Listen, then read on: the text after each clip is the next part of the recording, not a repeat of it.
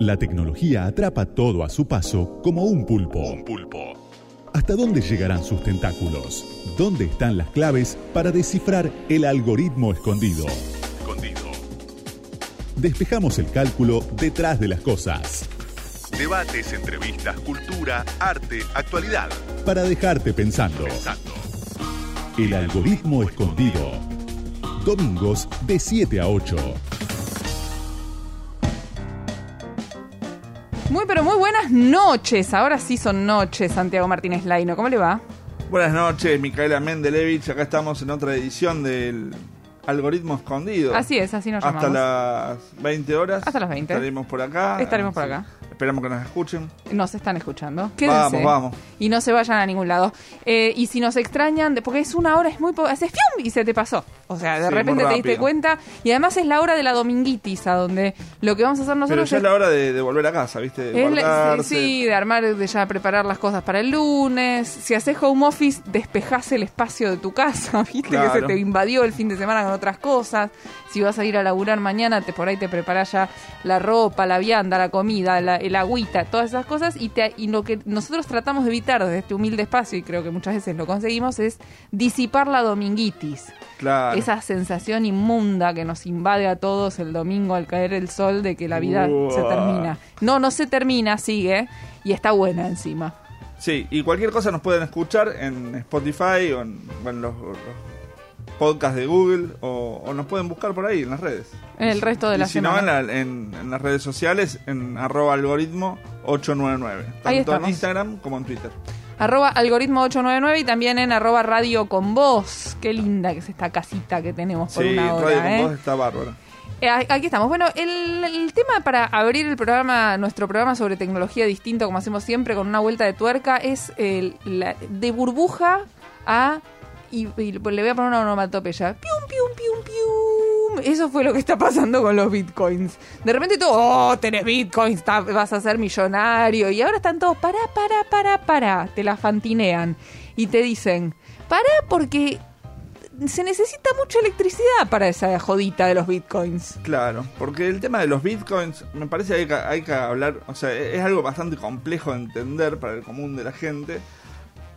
Tiene que ver con generar, se han generado, este, generando unos cálculos matemáticos muy que hacen procesadores, procesadores de, de- de una computadora, de varias computadoras, de muchas computadoras, se van generando eh, las monedas que son los, los bitcoins o los, los criptomonedas. Así como están los bitcoins, que son los más conocidos, hay un montón de criptomonedas dando vueltas en el mundo. Claro, Bitcoin es como la Coca-Cola de las gaseosas. Uno Claro, le dice Bitcoin o, o como decir Sabora. Vos decís Bitcoin y se entiende, pero en realidad estamos hablando de las criptomonedas, o sea, de las monedas digitales.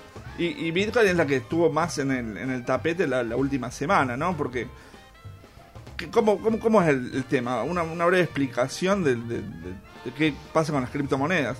Las criptomonedas surgen como bueno, justamente como un, cálculo especial que hay que hacer y a partir de eso se generan eh, es- este, este tipo de, de cálculos de criptomonedas y después en el mercado subieron repentinamente por el tema de la oferta y la demanda, porque al ser un bien escaso la gente quiso invertir en estas bitcoins. No es que surgieron ahora, surgieron hace bastante ya las bitcoins. Nadie le daba dos mangos hasta que de repente empezaron a subir, subir, subir, subir y se fueron un montón. Y subieron un montón más cuando Elon Musk hace poco compró una cantidad importante de bitcoins y dijo que los autos automatizados que iban a hacer eh, se iban a poder pagar con bitcoins. Entonces eso les hizo subir más de precio. Y, y al mismo tiempo lo que hace el bitcoin con, con las otras criptomonedas que arrastra el resto. Santi, hay dos cosas en lo que estás diciendo. Uno, el tema oferta-demanda que puede hacer que una batata sea considerada oro. O sea, cuando hay pocas batatas y mucha gente que las quiere, básicamente la batata vale más. Podría ser, digo, cualquier cosa. Pero por otro lado, entender un poco que es lo mismo que un dólar con dos diferencias muy grandes. Una, que no hay un país que respalde, no hay un Estado. No, el- la- son monedas de nadie, de ningún lado y de todos a la vez. Y eso también complica mucho el tema de cuánta energía consumen, para qué se usan, porque se usan muchísimo para terrorismo digital, muchísimo, para cada vez que se pide que se pague una recompensa por el secuestro de datos en alguna situación terrorista, en cualquier lugar del mundo se pide que se pague con bitcoins porque no se pueden rastrear o con cualquier criptomoneda. Eh, y por otro lado son esto, eh, son iguales a un dólar, pero distintas porque no tienen ningún respaldo físico. No hay un billete, no hay oro, no hay nada. Lo que hay es una ecuación muy difícil de resolver. Eso es lo que claro, porque vienen con, o sea, lo de cripto justamente porque están encriptadas, se genera un hash. Un hash es un número específico que se genera con un cálculo específico y cuando se resuelven estos cálculos, cada una cantidad de tiempo que se resuelven estos cálculos, se van generando estas criptomonedas. Ahora, eso implica, o sea, para generar e-, esto se llama la minería de las criptomonedas, porque se van generando con, procesadores, procesadores muy potentes de un montón de computadoras, que tienen que estar prendidos todo el día. Y ahí el gasto de energía. ¿Por qué se gasta energía? Porque hay un montón de computadoras al mismo tiempo. Esas se llaman las famosas granjas de, criptomonedas, de, las granjas de minería de criptomonedas que hacen que, este, que las tienen funcionando permanentemente, eso genera un montón de energía, y, bueno, y, el costo de la energía tiene su incide también sobre el valor de las criptomonedas. Por eso buscan, este, uno de los países donde están las granjas estas es Canadá, y había un proyecto, y había un proyecto, ¿cuál otro? No, no, digo que es Canadá también porque hace frío, porque calientan mucho, entonces no pueden estar en lugares cálidos porque si no se necesita todavía más energía para enfriar esas máquinas. Sí, y, más, más infraestructura para, para, refrigerar todo esto. Bueno, todas las centrales este, de datos, todas las centrales este, de comunicaciones tienen equipos impresionantes de aire acondicionado para refrigerar esto. Entonces había un proyecto de hacer una de estas granjas acá en Argentina, en Tierra del Fuego, y está relacionado con el valor de la energía. Entonces, en, eso también va jugando este el valor de las propias criptomonedas y eso fue lo que impulsó a Elon Musk esta última semana, justamente decíamos, a decir, no, no, no, yo no voy a usar bitcoins para mis autos digitales, mis autos automáticos, porque este, ponen en riesgo... Porque contaminan. contaminan eh, y, contribuyen al calentamiento global. Entonces eso le hizo bajar a Bitcoin en el último tiempo se supone que usan un 40% de energía renovable, un 60% de energía fósil es un montón y que, con estos procesadores, con estas máquinas prendidas que son de privados, que son de personas, de chabones que dicen me pongo una granja de bitcoins, o sea, son de, seres humanos. Y tuvieron otras implicancias en el último tiempo. Una, que elevaron un montón el precio de, los procesadores, de las computadoras de todo, las, este, todos los procesadores que estaban en, el, en, el, mercado se fueron se elevaron un montón de, de precio. Y por otro lado, requieren un montón de chips, de circuitos integrados. Y eso afectó, afecta no solamente a la, telefonía celular o afecta a todos los, implementos de la casa que están conectados con chips, sino también a la industria automotriz. Porque los autos hoy necesitan un montón de chips para, para manejarse, porque son prácticamente todos electrónicos. Y, y la, no, hay, no hay capacidad de, de generar tantos chips como está requiriendo el mercado, producto también de, este, de esta alza de las, criptomonedas en el mundo. Son temas apasionantes y muy complejos y, y de repente, ah, yo no sé si a vos te pasa, pero se me prenden como ciertas señales de alarma. O sea, una es, Elon Musk no sabía que esto contaminaba.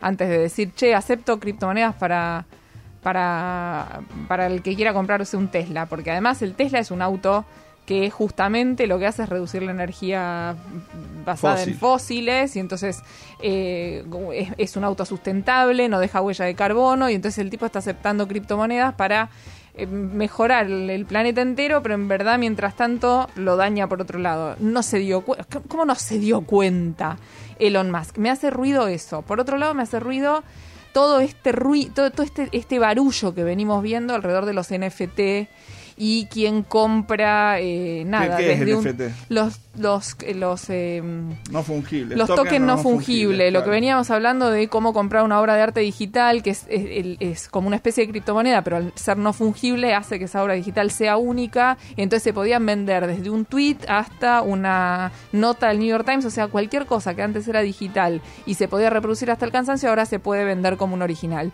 Y entonces venimos viendo ay se vendieron no sé estos cinco 5.000 collages que hizo un artista norteamericano por una cantidad exorbitante de dólares. Después se vendió el primer tweet de la historia por otra cantidad exorbitante de criptomonedas, en verdad, porque son dólares, pero pero se venden criptomonedas. Venimos viendo una burbuja como se infla, se infla, se infla, se infla, se infla. De repente Elon Musk la infla un poco más y de repente Elon Musk la desinfla del todo. Es raro. Sí, hay que ver si la- re- realmente se termina de desinflar del todo o, o cómo evoluciona. También lo que hay que ver es hasta, hasta dónde llegan tanta cantidad de criptomonedas. ¿Hay lugar para tanta, lugar, tanta cantidad de criptomonedas? Porque no, es Bitcoin y como 100 más. Y, y pasará en algún momento pronto que algún estado diga, chicos, cortemos la bocha con las criptomonedas, yo los voy a empezar a regular. Y sí, o- porque en algún punto lo que pasa hoy es que es tierra de nadie. O que ponga regulaciones. O sea, por ejemplo, para, para, un, para generar criptomonedas, ¿le vas a vender la energía lo mismo que para la gente que necesita calefaccionarse o necesita iluminarse o, o- o una industria que necesita producir? ¿Vale lo mismo esa energía? De eterna enfurecida. Y así es como Claro. cambiamos de tema rotundamente, solamente para que yo no cante. Arroba algoritmo 899, esas son nuestras redes sociales, ahí también nos pueden buscar el resto de la semana. Ah, En realidad no es que nos pueden buscar, ahí también les vamos a decir a dónde estamos el resto de la semana, que es en Spotify, en, en el podcast de Google y demás. Y también nos pueden seguir en arroba radio con voz, que es a donde estamos en este momento, 899. Tenemos de todo para esta hora de programa, ya venimos. La tecnología avanza y miles de algoritmos se meten en tu vida. Santiago Martínez Laino te cuenta cómo descifrarlos.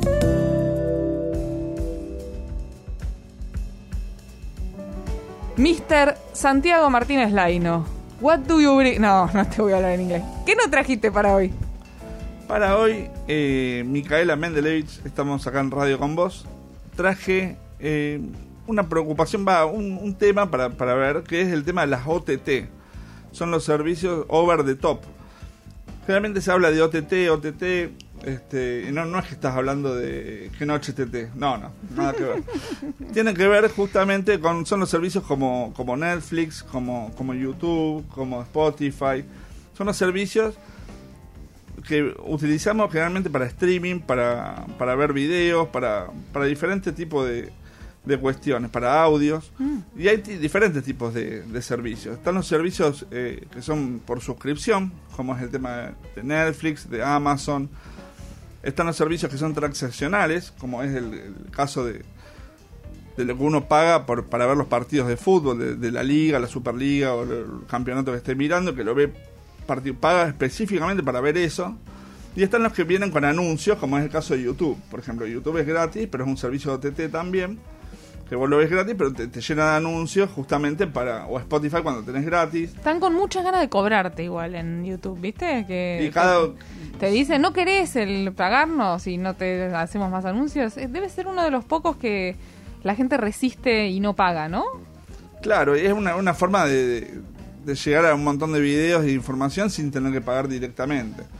Ahora bien, la lógica de estos servicios, que un poco traía acá a esta columna, es diferente que la del servicio de cable, por ejemplo. En la televisión por suscripción o servicio de cable, uno es o toma un servicio o toma otro. Acá es tiene una lógica diferente. Acá se van tomando los servicios, se van acumulando por ahí.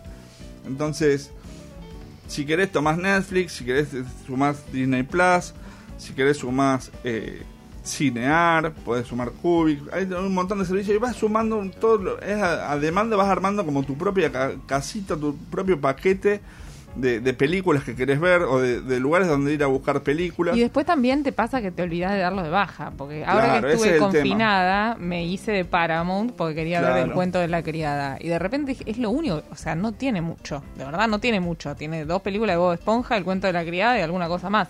Y dije, tengo que acordarme, ponerme una alarma de alguna manera y dar de Bueno, baja hay- hay- esto. con respecto a eso, yo traía dos cosas. Una es- tiene que ver con eh, cuáles son las regulaciones que van teniendo cada vez más estos servicios, que generalmente tiene que ver con unas regulaciones con respecto al tema de los impuestos, lo que se le va cobrando. Claro. Acá se generaron algunos, algunas cuestiones. Y después hay otras regulaciones que todavía no, no se abordó, pero que es una preocupación en todos los países del mundo, que tiene que ver con cuántos datos se van quedando esos servicios, datos personales de la gente que los va suscribiendo. Mm. Entonces, frente a eso, o, o- o si todos lo- los contenidos que se generan son aptos, por ejemplo, para todas las edades. Entonces hay, hay, hay una preocupación con respecto a eso, hay una preocupación sobre cómo, cómo se van... Lo que está de fondo en estos servicios es el contenido.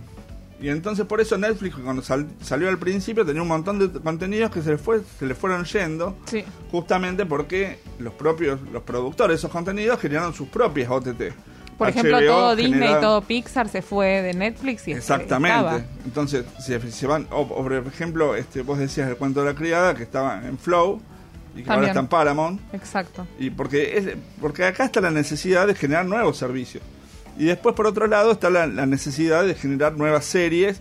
Por eso van, van corriendo, o sea, lo que es importante también tener en cuenta que van eh, se va privilegiando más los contenidos. Por eso eh, empiezan a hacer una necesidad generar nuevas películas, nuevas series, nuevos guiones para tener y para ofrecer al, al público que uno tiene. Y otra cosa que tiene que ver con lo que comentabas es que uno generalmente por ahí tiene la contraseña y los datos y se la pasa un amigo y el amigo se la pasa a un amigo del amigo y el amigo del amigo se la pasa al amigo del amigo del amigo del vecino. Entonces, en cada uno de esos servicios vos tenés ahí, cuando entras al menú, a la parte de configuración, siempre tenés algo que es, cerrar todas las cuentas en todos los dispositivos.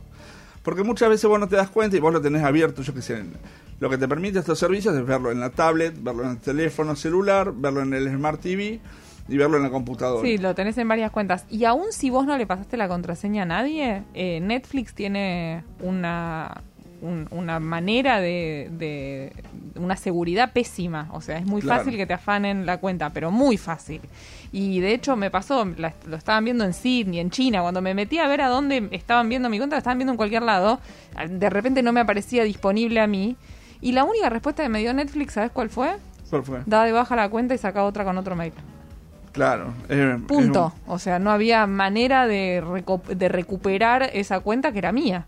Claro, entonces muchas veces lo que hay que, hay que hacer cada tanto es generar, Claro. como así hablamos con otras cuestiones de ciberseguridad, es ir cambiando la contraseña, cerrar todas las cuentas, abrir nuevamente las cuentas en los dispositivos y uno puede ir manejando en qué dispositivo está y en dónde no está. Y al mismo tiempo para que no le vayan afanando a uno este, la, la información que es tan necesaria o los datos personales que uno va generando en su en su a- en su devenir en, en, en- internet. O sea, uno va generando siempre lo que decimos, uno va dejando el caminito, la estela de datos por todos lados donde va pasando. Bueno, en, en este tipo de servicios también va dejando su, su huella. Y Estela es una buchona. Uf, No te, digo. Te quiero hacer una pregunta y si no la sabes te la voy a dejar picando para la próxima. ¿Hay manera de bloquear de alguna forma que Netflix lea a dónde estoy y poder ver contenido que está disponible para otros países? No, lo que hay, eh, sí, hay, hay maneras donde estás. Justamente, O sea, porque Netflix no es lo mismo, por ejemplo, en España que en Estados Unidos, Claro. que en Alemania, que en cada país. En cada país, incluso la- las producciones, las, las series o la- las películas, generan derechos de autor, o sea, se firman contratos para determinados países. Y sí, eso lo pueden ver por este por donde uno se, se loguea con la IP de cada uno. La forma de eh, es, loguearse por una VPN, o sea, por una por una red virtual, una virtual private net, o sea, es una red privada virtual. Entonces, si vos te, lo- te, te, te enganchas por internet a través de una red privada, entonces vos podés simular que estás en otro país y de esa forma podés mm, lograr contenidos de, de otros países.